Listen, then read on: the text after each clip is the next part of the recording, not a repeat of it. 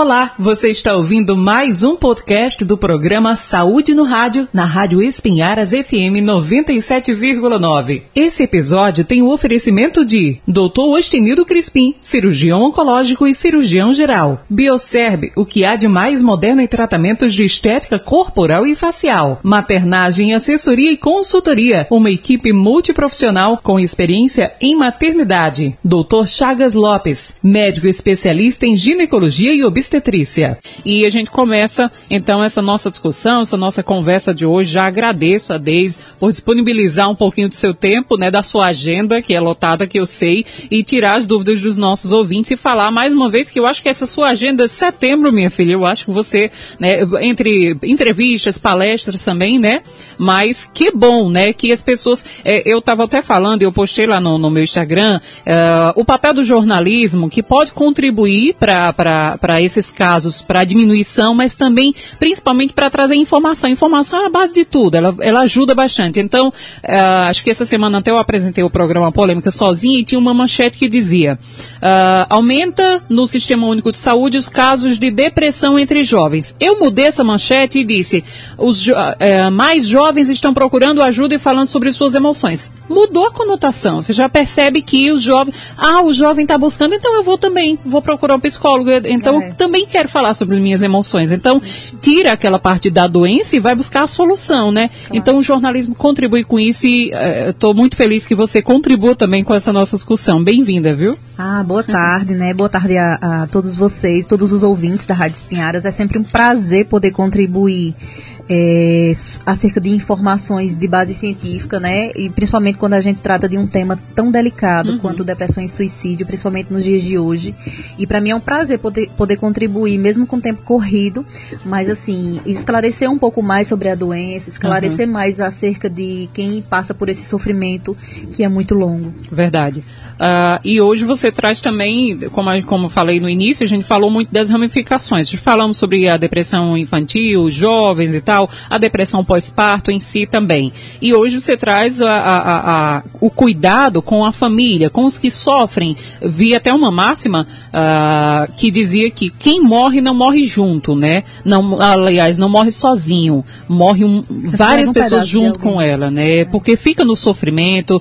Conheço pessoas que, que familiares se suicidaram, por exemplo, e sofrem de depressão até hoje, carregam com ele aquele sofrimento. E aí, é essa perspectiva de você trazer isso, cuidar de quem ficou. Isso é muito importante, né, Deise? Isso, por isso que a gente vê também até um, uma forma de se debater mais sobre isso, porque uhum. a gente fala muito em depressão, fala muito em suicídio, mas a gente não fala na pós-venção desse uhum. suicídio, Sim. né? Que é esse tratamento que se dá às pessoas que ficaram, aos amigos, aos familiares, eh, aos pares amorosos, enfim, a gente também precisa ter um cuidado com essas pessoas porque se caracterizam como traumas por um longo período de tempo ou se não por toda a vida, né? Causando ou até desenvolvendo alguma, alguma psicopatologia acerca disso. Uhum. O pouco, é, o pouco que se fala, né, é quando as pessoas em luto pelo suicídio de próximos também são vítimas de um enorme sofrimento. O assunto é delicado, como disse no início, mas começa a ser tratado. Então, a pós-venção ao suicídio é tudo que se relaciona, como a Deise está falando, aos cuidados necessários com os enlutados,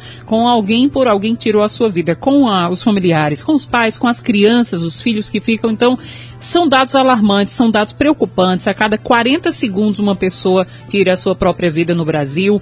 E com esses recentes casos, acho que foram uns quatro casos aqui na região, a gente abriu uma discussão na imprensa, né? Vários grupos de imprensa estavam conversando sobre isso. O papel do jornalismo. A gente fala, não fala. Eu, eu, e nas pesquisas também com meus professores de jornalismo, a gente lembrava que não, não foge do código de ética do jornalismo, não é proibido no jornalismo noticiar os casos. Porém, lá atrás, jornalistas perceberam que no, o noticiar estavam como se fosse induzindo novos casos. E aí, em consenso, entraram em consenso e disseram, não vamos mais noticiar. E aí, diversos casos, né, acontecem na região e a gente fica nessa celeuma sempre. Fala ou não fala? traz a matéria jornalística, fala do caso, mas embaixo certo seria, por exemplo, mostrar como buscar ajuda. Aconteceu. E como, como é que você pode prevenir esse suicídio? Como é que você pode buscar ajuda? Seria o ideal?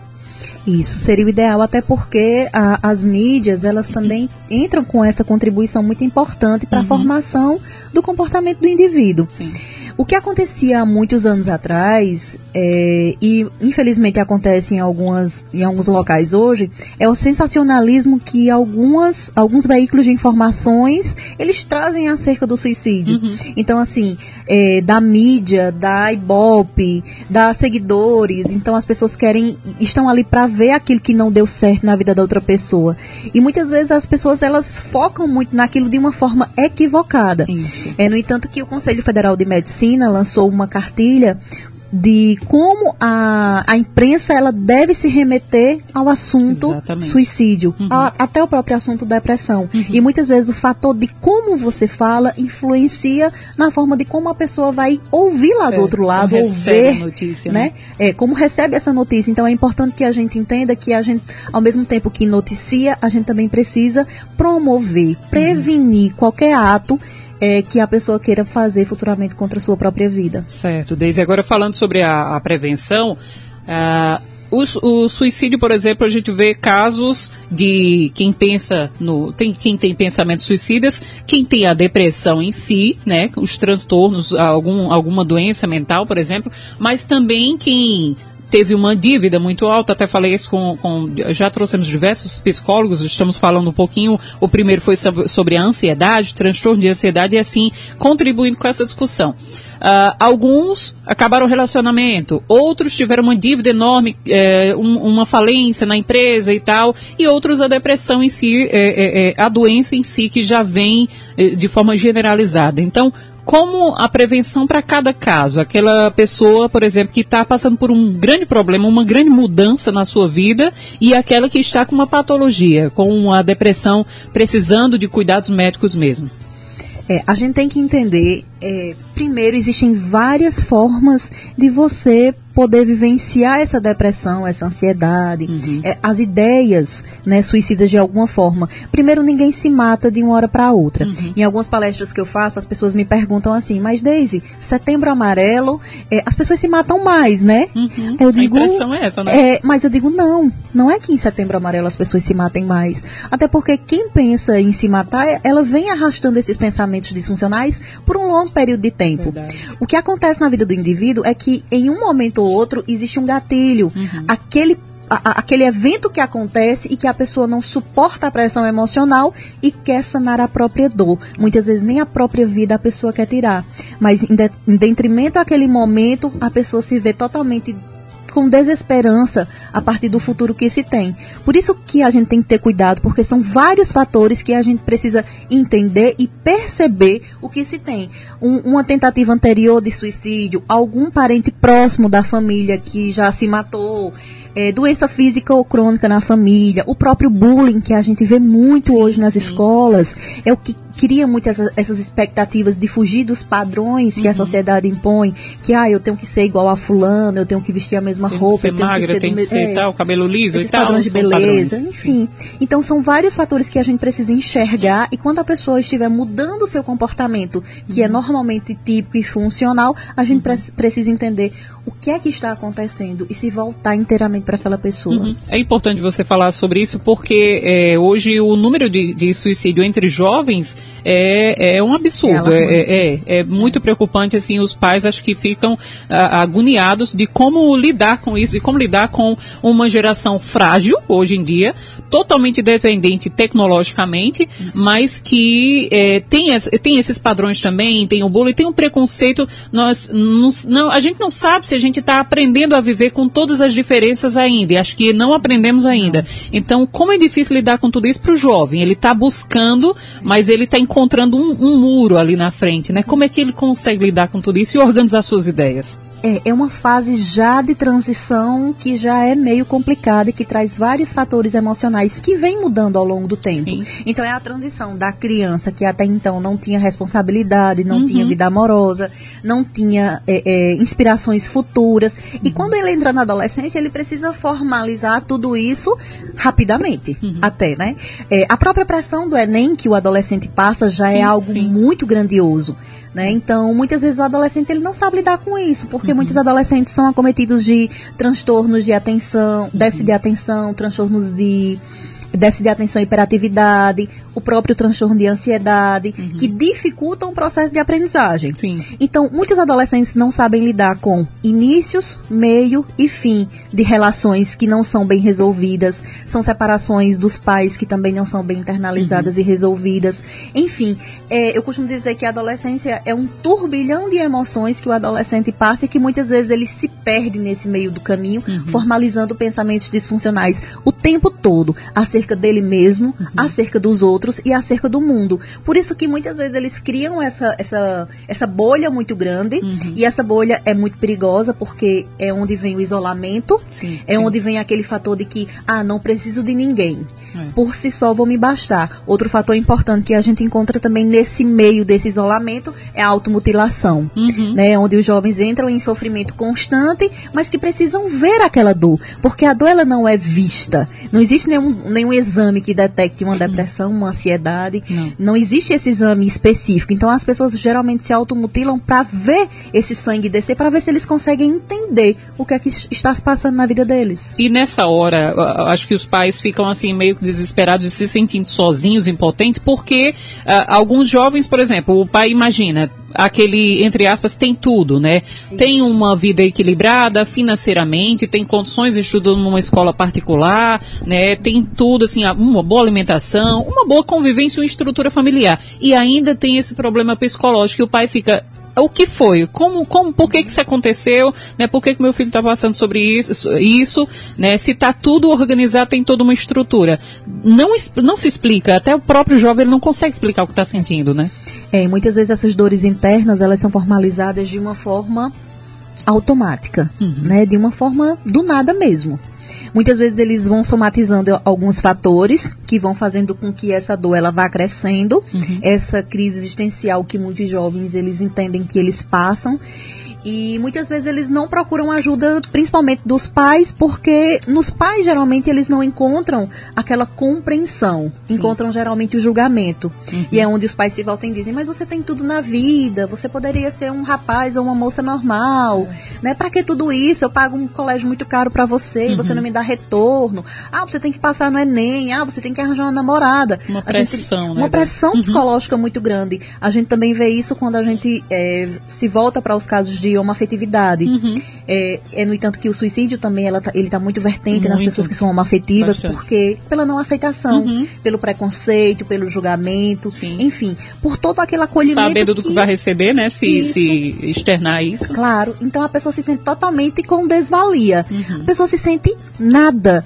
Então você começa a criar um mundo ali que é voltado só para o negativo, Exato. só para o pessimismo. Então nada dá certo, eu não consigo, eu não posso. Uhum. E isso vai gerando esses fatores de ansiedade e depressão ainda mais. No mundo corporativo, o que você tem visto assim dessa, dessa questão uh, tanto da depressão quanto os casos de suicídio, não só uh, em, em, falência e tal, mas hoje temos uma pressão do, do, do mundo do, do trabalho, assim, né, do mercado de trabalho, que você tem que dar tudo de si, que você tem que ser o melhor, que você tem que fazer vários cursos e estar tá atualizado toda hora, né, e, e isso gera uma pressão também no indivíduo. De repente, acontece, digamos, uma demissão. Você é um dos melhores funcionários da sua empresa, mas uh, a empresa está fazendo cortes e você vai cair também. E agora, né? E a pessoa vai começando a se achar, e agora? Eu sou ruim, eu não presto e tal, não sou suficiente para a empresa. Isso gera também um, um, um, uma desorganização das ideias, né? Claro, muito. Gera muito, muito fatores desproporcionais, disfuncionais uhum. acerca da existência da pessoa. A gente tem que imaginar que o mundo corporativo hoje, ele exige, ele exige muito mais do que você pode dar porque ele está sempre em busca de metas, de números, de produção. Uhum. E muitas vezes as, as, empresas elas não se importam é, se você está bem, se você uhum. não está, se você tem ansiedade, se você não tem, é, se você dormiu bem. O próprio a falta de sono interfere no bom humor da pessoa, no, uhum. na boa desenvoltura da pessoa, na produção que a pessoa tem. Mas geralmente as, as empresas elas não se importam é, muito com tudo isso. Então as pessoas elas vão se perdendo ao longo desse tempo, também vão entrando com fatores disfuncionais acerca do que elas podem fazer. A gente percebe que, por exemplo a classe de professores vem adoecendo constantemente porque a sobrecarga é muito grande. Sim. Não só dentro da escola, mas ainda levam trabalho para casa. Policiais E- também, E né? policiais Algumas então nem classes, se é. falam, né? Então os policiais também estão nessa gama de estarem no sofrimento mental constante. É. Uhum. Por traumas que passaram, por situações muito difíceis, problemas familiares, amorosos, Exposto enfim. ao perigo 24 horas, né? 24 horas. E, e muitas vezes, em, em- em especial, os homens, eles não têm essa coragem de, não, vou ao psicólogo, Sim, vou procurar sim, uma é. ajuda psicológica para ver o que eu tenho. A mulher geralmente vai. Geralmente vai, vai já- Uhum. muito tranquilo. Agora, o homem, ele já é um pouco mais resistente. Ele já busca aquelas fugas, por exemplo, o álcool, as drogas. o álcool, as drogas, Uhum. outras re- relações extraconjugais. É, procuram até o psiquiatra, Uhum. um médico para que medique ah, um, um ansiolítico, um antidepressivo, um, um Uhum. calmante. Mas assim, o processo da psicoterapia é muito importante nesse trajeto, porque é onde você tem a questão do autoconhecimento, Sim. né? Onde a gente pode colaborar o, que, o seu sofrimento naquele Tratar o que momento. está causando, né? Tratar o que sofrimento. está causando, não sanar só naquele momento aquela Uhum. dor que você passa. Sim, e isso é muito importante também, porque a gente está muito dependente dos- do, do, do medicamento, Demais, né? demais. E eu sempre falava isso porque eu sou totalmente avessa, eu procuro, claro, que precisa quem precisa e tal, mas se a gente buscar alternativas para que não entre em novos medicamentos, seria o ideal. Uhum. E aí, por exemplo, nós temos hoje medicamento, tem gente que toma um para dormir, outro para acordar, outro para, se for fazer uma prova hoje, vai tomar. Estudantes, eles tomam medicamento para se manter alerta, para poder estudar. Então, tem essa dependência também já ah, antidepressivo, né, para ansiedade, para tudo, né? Isso, a, a gente, eu costumo até dizer que é a pílula da, da felicidade, né? então, se você tá com insônia, você vai lá, toma um Rivotrilzinho, né? Aham. Pra ficar bem, pra ficar tudo. Eu tenho uma paciente que ela diz assim, é um santo remédio. Pensa como eu fico feliz quando eu tomo tal medicação. Aí eu digo, mas é ilusão. É, É. uma dor que sana, muitas vezes fisiologicamente, mas psicologicamente você continua com suas questões aí pra serem resolvidas. E a gente toma a pílula pra estudar mais, e a gente toma uma pílula pra dormir mais, a gente toma uma pílula pra ficar se sentir mais excitado. Enfim, a gente procura só meios que camuflem essa dor que muitas vezes você também tem medo de resolver. Você não quer ver muitas vezes, então você vai se retraindo e vai procurando caminhos que muitas vezes levam só para que você sane aquela dor momentaneamente. Mas Exatamente. depois você vem e retorna é, com um peso muito maior. Exatamente. Ah, falamos muito sobre a prevenção, né? E, e- e esquecemos de cuidar dos que ficam. Então a gente já falou mais ou menos do que é a pós-venção, mas qual a definição exatamente? Quais são os objetivos da pós-venção, Daisy? Olha, a- a- é como eu já falei, a gente fala muito em, em suicídio, mas a pós-venção, ela também tem que acontecer na vida do indivíduo, porque E é uma prevenção também, né? é uma prevenção também. Não, não se torna tanto uma prevenção porque o fato geralmente já aconteceu. Uhum. Não, mas né? pra- prevenção para Mas- novos casos, né? Isso, Até aquela novo- pessoa. isso, que- isso, novos casos, mas a gente chama até que são os sobreviventes do luto, Aham, né? É onde a verdade. gente começa a entender que o suicídio ele descreve um período de ajustamento a uma morte e o suicídio é experimentado por, por membros da família, amigos e outros contatos de quem se foi. Uhum. Então esse- esses indivíduos são tão afetados que a gente chama de sobreviventes por perda de suicídio. Então, cerca de 7% da população é exposta ao luto por suicídio a cada ano. Então, esses dados de pesquisa estimam que 60 pessoas intimamente são intimamente afetadas em cada morte por suicídio, incluindo família, amigos e colegas de trabalho. E segundo a Organização Mundial de Saúde, ela estima que 800 mil pessoas morram por suicídio a cada ano. Então a gente se preocupa muito com esses números que eles só vêm crescendo Uhum. muito. E muitas vezes, quando alguém tira a própria vida dentro da família, as pessoas também adoecem. Quando as pessoas estão acometidas do processo depressivo, do processo de ansiedade, de qualquer adoecimento psicológico, não é só a pessoa que adoece, as pessoas da família também adoecem. É impossível alguém da sua família estar passando por algum tipo de transtorno, de sofrimento e, e até pensamentos suicidas. O pensamento suicida ele é basicamente ele, é- ele tem basicamente três fases, que é a dupla das ideias suicidas, do planejamento e da execução. Tem pessoas que ficam só nas ideias, né? Tem pessoas que dizem, olha, eu só penso, mas eu não tenho coragem. Tem pessoas que param no planejamento. Planejo, planejo, mas eu não consigo, porque tem muitas pessoas que têm medo da morte, têm medo da dor. Enfim, infelizmente existem os que executam. Uhum. E os que executam, geralmente, eles não deixam, eh, eles não avisam, Uhum. né? Eles simplesmente fazem. Então, a gente escuta muito quando alguém tira a própria vida e a própria família relata.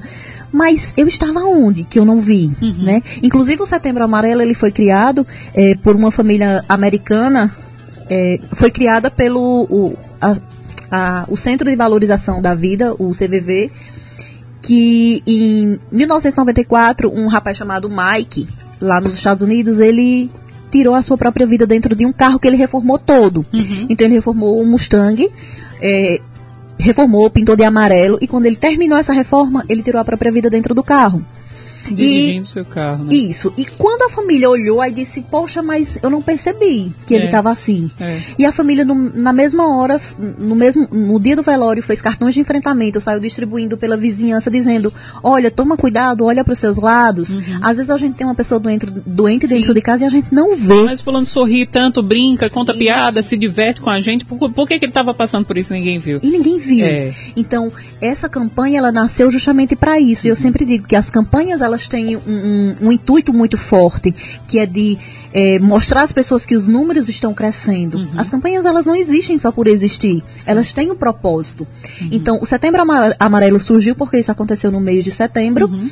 e amarelo por conta do carro do, do rapaz, rapaz. que tem apenas 17 anos. Uhum. Então, a gente percebe que isso também é muito forte porque muitas famílias elas lidam de uma forma mais tranquila, com uma forma de aceitação do luto uhum. um pouco mais cedo quando são pessoas bem preparadas mais psicologicamente, mas outras pessoas não. Outras pessoas elas se desestabilizam emocionalmente o tempo todo. Uhum. É no entanto que quando a gente começa o processo de psicoterapia, na, pró na própria anamnese que a gente faz, é, pegando os relatos da pessoa, a gente pergunta: alguém da sua família se suicidou?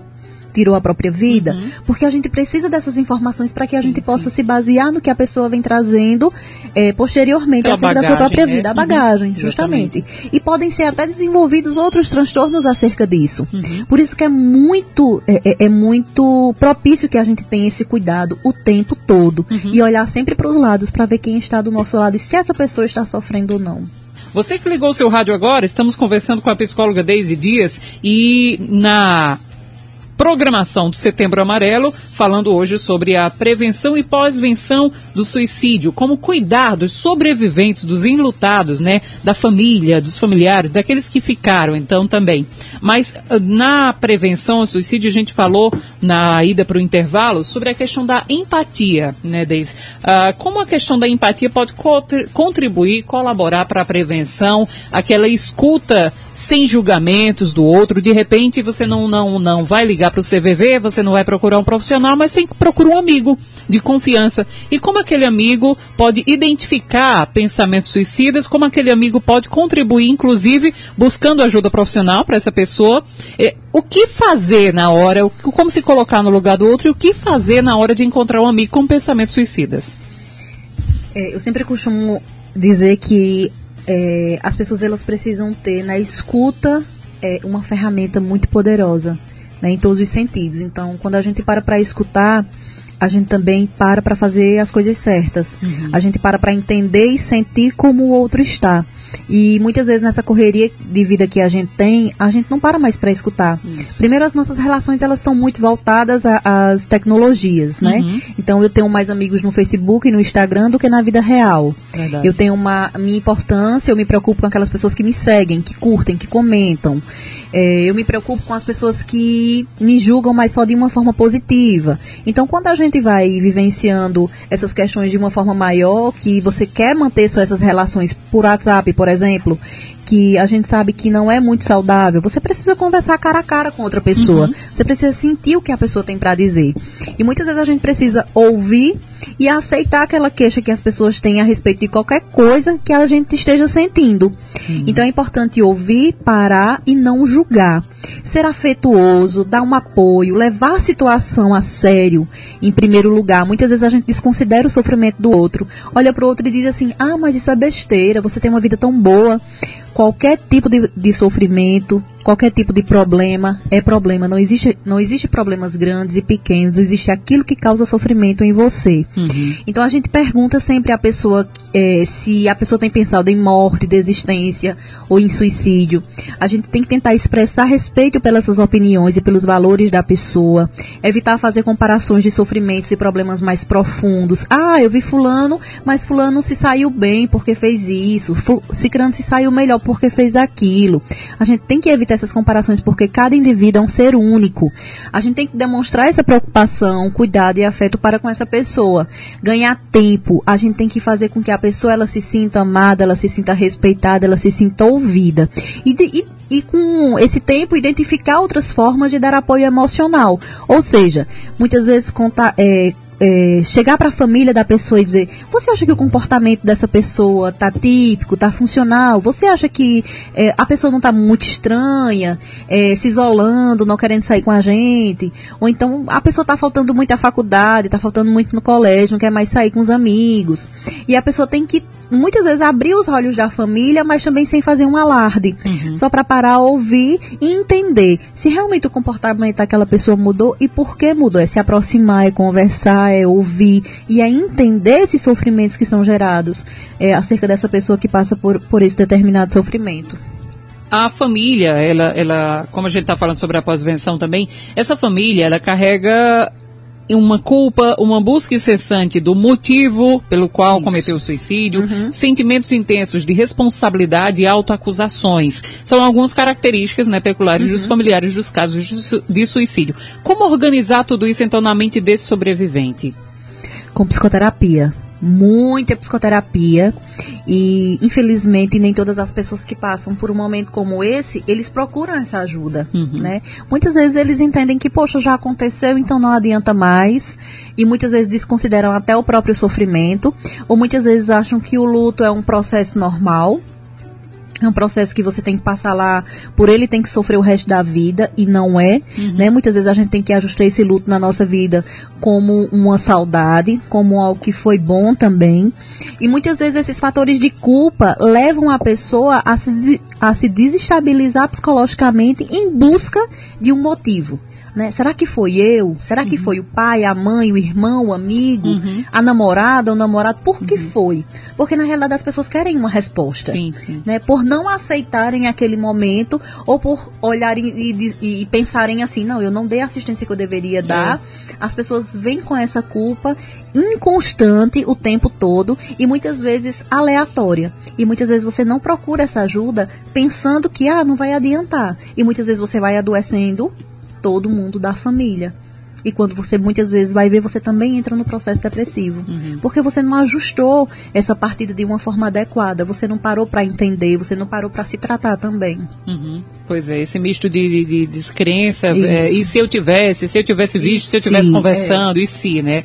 Então, não só a pós-venção, mas também a prevenção, ela requer intervenções eh, psicossociais, ambientais, socioculturais, né? Ah, como, como a gente estava citando agora. Nessas, eu, por exemplo, cito controle do álcool, as frentes de ajuda, a religião, os grupos de amigos, etc., Isso. algumas igrejas, e o tratamento psicológico, grupos especiais, programas de escola, amigos, enfim enfim, seriam, por exemplo, ajudas, grupos de ajudas e para colaborar também com essa prevenção e pós-venção também, né? Claro, esses mecanismos de ações que as pessoas devem ter em termos da, da prevenção é quando a gente percebe que a pessoa está adoecida e tentar procurar fazer com que a vida daquela pessoa ela entre em sintonia uhum. novamente.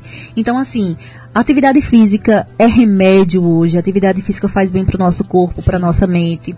Até uma própria dieta alimentar também faz parte desse processo de evolução da uhum. pessoa. O, o uso de de drogas psicoativas ou de outras substâncias também faz muito mal essa pessoa que já está doente. Então a gente tem que entender que essa pessoa ela tem que estar tá inserida na sociedade o tempo todo. Ela tem que ter esse apoio. Agora é um apoio com muito cuidado, uhum. porque a gente também vive numa sociedade que a gente julga muito as pessoas.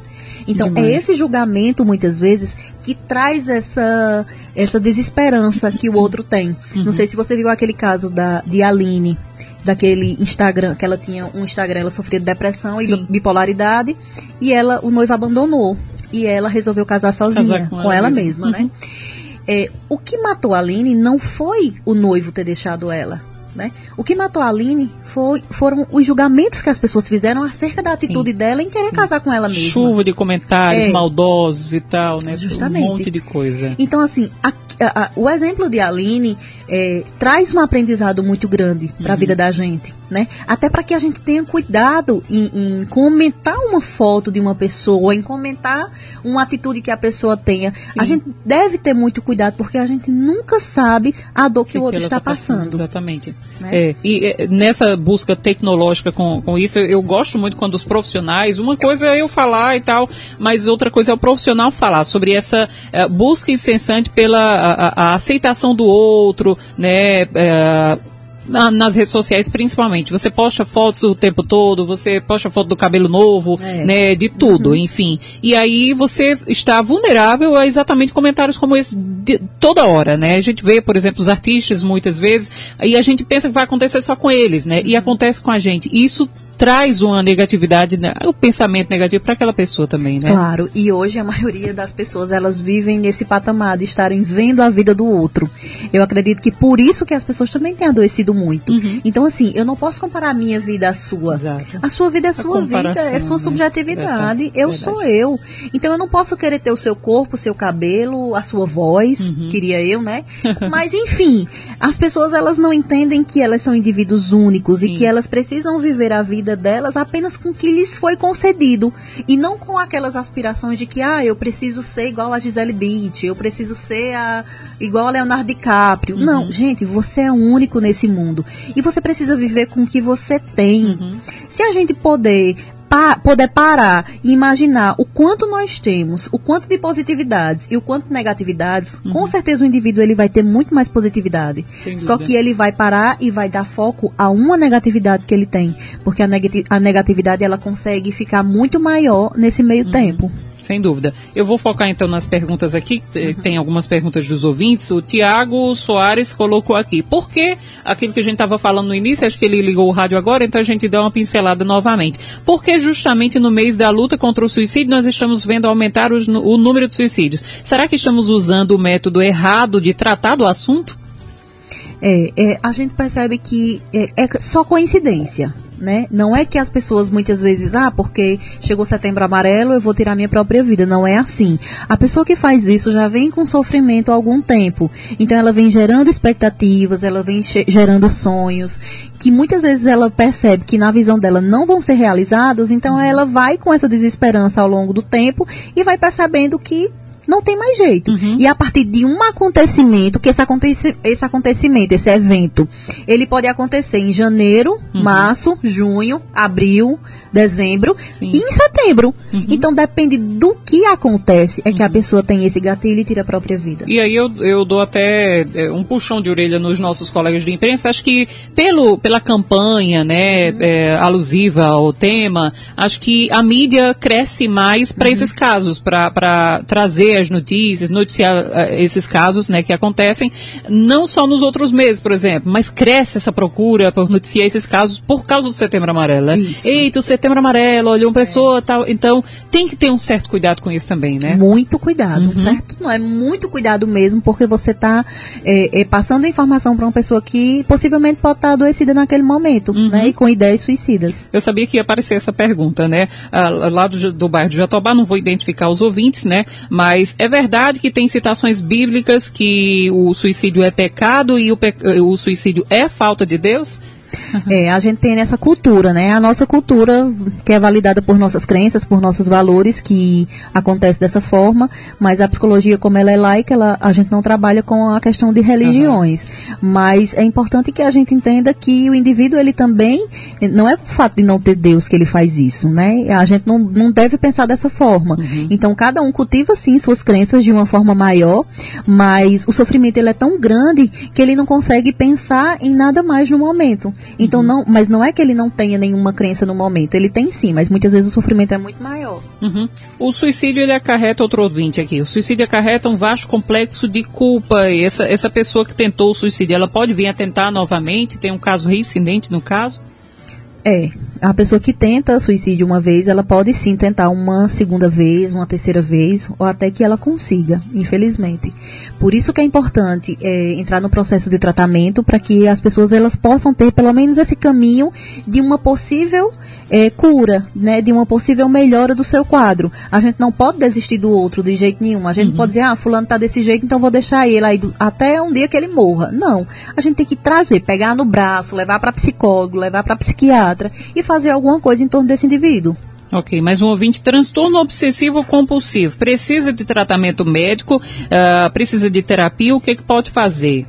É, o já é transtorno é obsessivo compulsivo, ele já o próprio nome já diz, é um transtorno e ele tem que ser tratado é, por, por avaliação psiquiátrica, ou seja, com medicamentos, um médico especialista psiquiatra e com psicoterapia. Uhum. Uh, Onildo Júnior, um abraço. Denis Lucena, atividade física, tudo de bom. Denis Manaus, Amazonas, falando sobre a questão da atividade física, como você citou, para é, trazer esses benefícios, né? é, né? Remédio, né? É remédio. Ah, pois é, estamos aqui nos fina, minutos finais. Acho que dá tempo ainda, desde falar sobre essa questão das patologias. Então, essas pessoas, os sobreviventes, como a gente estava falando pós, eh, tanto da prevenção quanto da pós-venção, elas podem apresentar sintomas físicos desse estresse pós-suicídio? Claro, apresenta sintomas, mas derivados da própria ansiedade, né? Sim. Então a pessoa fica automaticamente com medo que aconteça novamente com outro quem tentou ou com outro membro da família. Então a pessoa muitas vezes tem calafrio, sudorese, vômito, é, a pessoa tem muita insônia, uhum. pensamentos disfuncionais o tempo todo, pode até gerar uma síndrome do pânico uhum. em relação a todas essas vivências que foram constituídas nesse momento difícil. Uhum. E para terminar, como buscar ajuda? Ajuda, as orientações? Olha, gente, como buscar ajuda é muito importante e a gente tem que entender que hoje a gente trabalha numa, numa esfera muito maior de atendimentos. Hoje, graças a Deus, a psicologia ela, ela vem num âmbito muito maior e os consultórios estão aí cheios de pessoas que tão, têm procurado essa ajuda. Então, a gente tem os CAPS da nossa cidade, CAPS adulto, CAPS infantil, CAPS AD. A gente tem é, o CVV, que se você precisar falar com alguém, mas que não puder ir a um psicólogo, você liga para o 188 8 e você tem uma pessoa lá 24 horas para poder atender você. É, tem os centros de saúde, as UBS, que também tem psicólogo, tem as clínicas particulares, os hospitais, mas passou mal, está com, com sinais de que a vida não tem mais sentido, procurem um profissional. Aqui na nossa cidade também tem o CAF, que é o Centro de Assistência Familiar, que é aqui na Catedral. Inclusive eu atendo lá também. Precisou de ajuda, recorra a alguém. Peça ajuda. Falar é preciso. Excelente. Deise, muito obrigada viu, por eu ter vindo ao programa. Fique bem à vontade para vir sempre. Volte mais vezes. Precisamos Com de certeza. você aqui, né, para esclarecer a população sobre esses casos. Tem muito assunto para a gente debater aqui. Então, muito obrigada e bem-vinda sempre. Ah, eu que agradeço. Muito obrigada, Deise.